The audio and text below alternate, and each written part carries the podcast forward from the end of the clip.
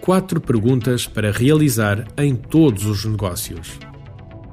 Se for como a maioria das pessoas que tem por função coordenar equipas de vendas, uma das perguntas que mais deve fazer aos seus comerciais é: Como é que temos de fazer para fechar este negócio? No meu entender, e embora correta, talvez não seja a melhor forma de fazer mover o negócio avante.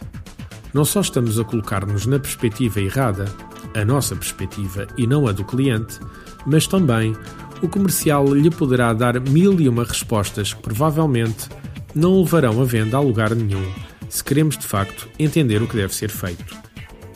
Por que não utilizar as quatro seguintes perguntas? Primeiro, como é que é o processo de compra do cliente? Processo de compra e processo de decisão variam grandemente de cliente para cliente. Os nossos comerciais devem entender exatamente o que é que é necessário para o seu cliente realizar a compra daquilo que se propuseram. Alguma das questões que o comercial poderá colocar para entender o processo de compra pode incluir o que é que é necessário para os fundos existentes no orçamento do cliente serem afetados a este projeto? Quem é que está envolvido no processo de decisão? O que é que seria necessário para obter a aprovação de um valor não orçamentado e quem é que deveria ser envolvido no processo? Qual é o poder de decisão da pessoa com quem o comercial está a falar? acima de tudo, tem ou não tem poder para assinar a encomenda.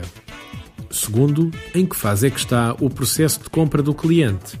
É importante saber se o cliente está a um dia ou a dois dias de assinar o contrato ou se ainda anda às voltas com o assunto na sua cabeça e a pensar que tem de comprar qualquer dia. Na maioria dos casos, estarão alguns no meio entre estes dois extremos. Compete ao comercial descobrir exatamente onde é que o cliente está neste processo. No entanto, não devemos esquecer que quase todas as pessoas numa organização têm diferentes perspectivas de como as decisões são feitas e em que ponto do processo de venda estão. Por causa deste facto, o comercial deve tentar obter o maior número de perspectivas possíveis e utilizá-las para tirar as suas próprias conclusões. Terceiro, qual é o próximo passo razoável que o cliente necessita de tomar?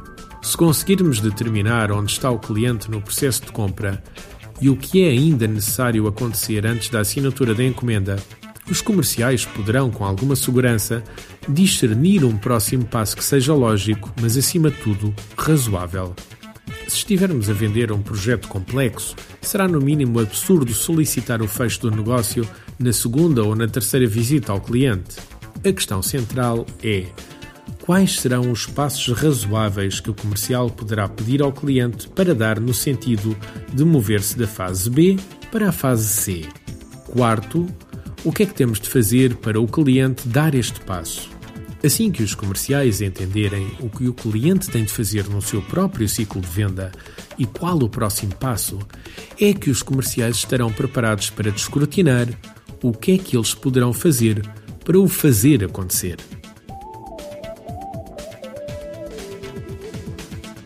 Artigo de José Almeida, locução de João de Souza, produzido nos estúdios da Universidade Autónoma de Lisboa. Procure mais recursos no site ideiasedesafios.com.